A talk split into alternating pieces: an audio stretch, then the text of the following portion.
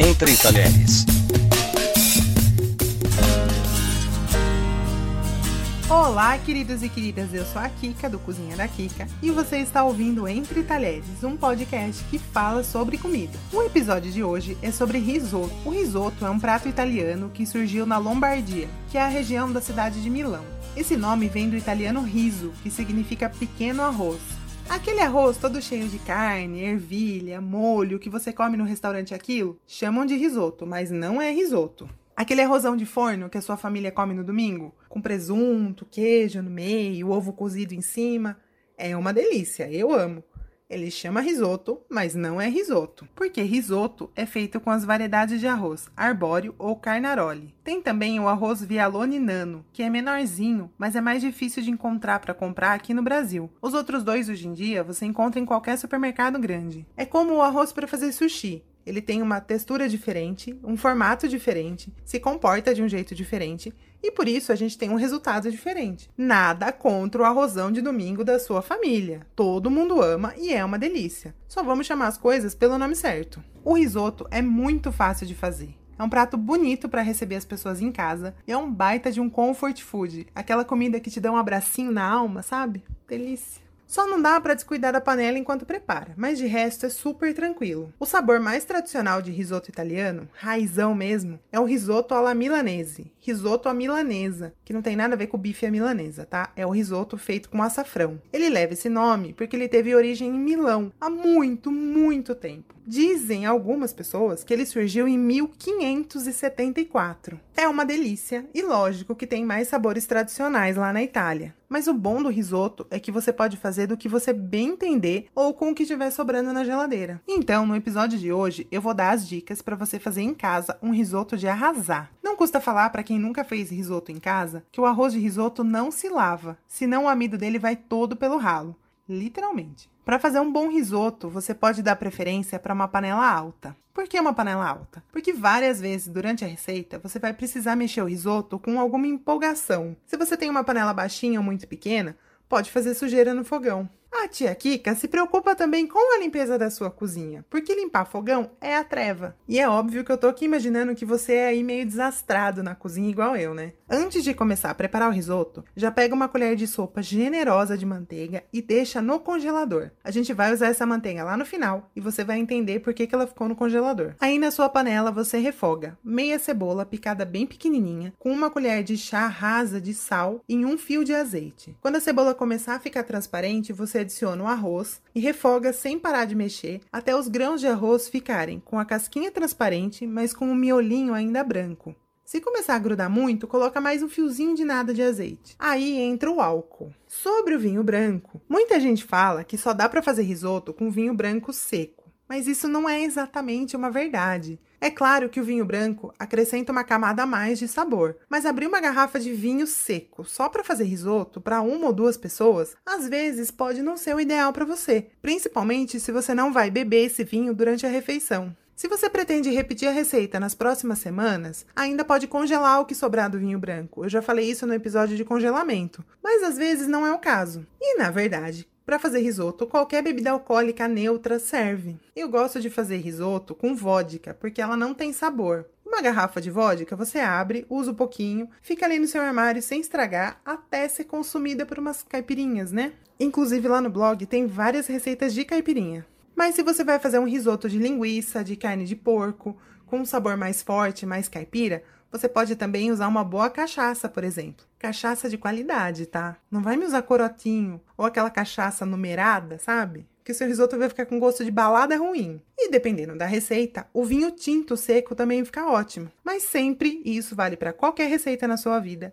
sempre use para cozinhar o mesmo vinho que você beberia. Então, não compra vinho muito vagabundo para risoto, para temperar uma carne, que a receita perde com isso. Então, voltando à receita, você acrescenta o álcool na panela com o fogo alto e mexe bem até ele evaporar. É aí que o seu risoto vai começar a ficar cremoso, com o álcool agindo sobre o amido do arroz. E não tem muito jeito, tem que sentir pelo cheiro mesmo quando o álcool já foi embora. Quando perder todo o cheiro de álcool, abaixe o fogo. Se você vai usar alguma coisa mais firme na sua receita, uma carne seca, uma linguiça, a hora de acrescentar na receita é agora. Coloca na panela refoga para soltar um saborzinho, mas refoga pouco, com cuidado para não queimar o arroz. Se precisar, coloca mais um fiozinho de azeite. E também é nessa hora que você coloca legumes mais firmes que precisam cozinhar e que não vão desmanchar, tipo uma cenoura em cubinhos, uma ervilha congelada, ou ainda os legumes que precisam refogar para soltar o sabor, tipo um tomate. Resumindo, nessa etapa você adiciona os ingredientes que não vão ficar nem muito moles e nem vão desmanchar e sumir durante o cozimento. Ou, dependendo do sabor do risoto, nessa fase você não coloca nada. Aí, depois que o álcool evaporou,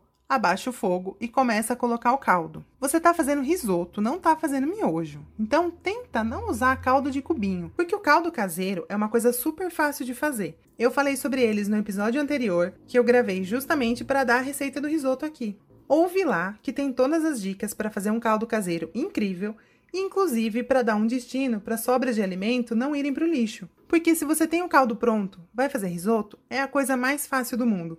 Tira um pote de caldo do congelador, bota numa segunda panelinha em fogo alto ali do ladinho para ir descongelando e quando ferver, vai acrescentando no arroz aos poucos, concha por concha, mexendo cada vez que acrescenta o caldo. Assim, o risoto vira uma receita super prática que você faz até durante a semana, quando chega em casa cansado e quer comer uma coisinha gostosinha. E o caldo sempre bem quente, que é para não parar o cozimento do arroz. Se a gente adiciona o caldo frio, o arroz encrua. Então, de novo, acrescenta o caldo aos poucos, concha por concha, sem parar de mexer, pro arroz ir soltando o amido e ficar bem cremosinho. Quando estiver quase secando, coloca mais uma concha de caldo. Ah, mas eu só tinha meio litro de caldo caseiro, o caldo acabou e o risoto ainda não acabou de cozinhar.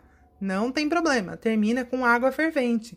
O bom do caldo caseiro é que você faz mais concentrado e é isso, já deu o sabor que tinha que dar. Não vai sobrar caldo e se faltar, você usa água quente. E se você for usar especiarias em pó, tipo um açafrão ou cúrcuma, acrescenta junto com o caldo para ir soltando o sabor. E é sempre sem parar de mexer até dar o ponto, que é um grão macio, mas que ainda é firme no dente quando você morde. É o famoso ao dente.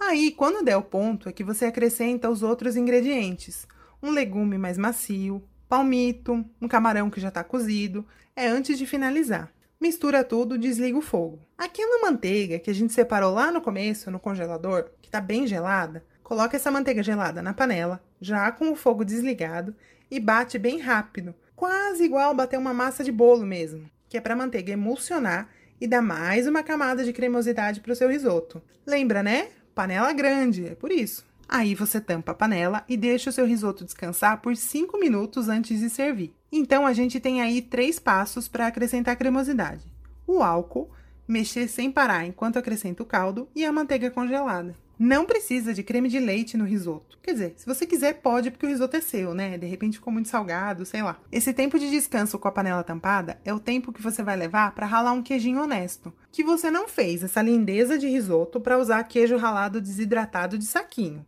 Usa um parmesão bacana. Se for começo de mês e ainda tiver crédito no Vale Alimentação, usa um grana padano bonitão. Você pode colocar o queijo no prato mesmo, ou serve ele numa tigelinha na mesa e cada um coloca quanto quer. Geralmente, com risoto, a gente usa queijo parmesão ou grana padano. Mas queijo coalho, por exemplo, super combina com um risoto de linguiça feito com cachaça. Fica divino. E risotos de frutos do mar e de peixes geralmente não levam queijo. Só vamos lembrar que o risoto não é um prato que se congela.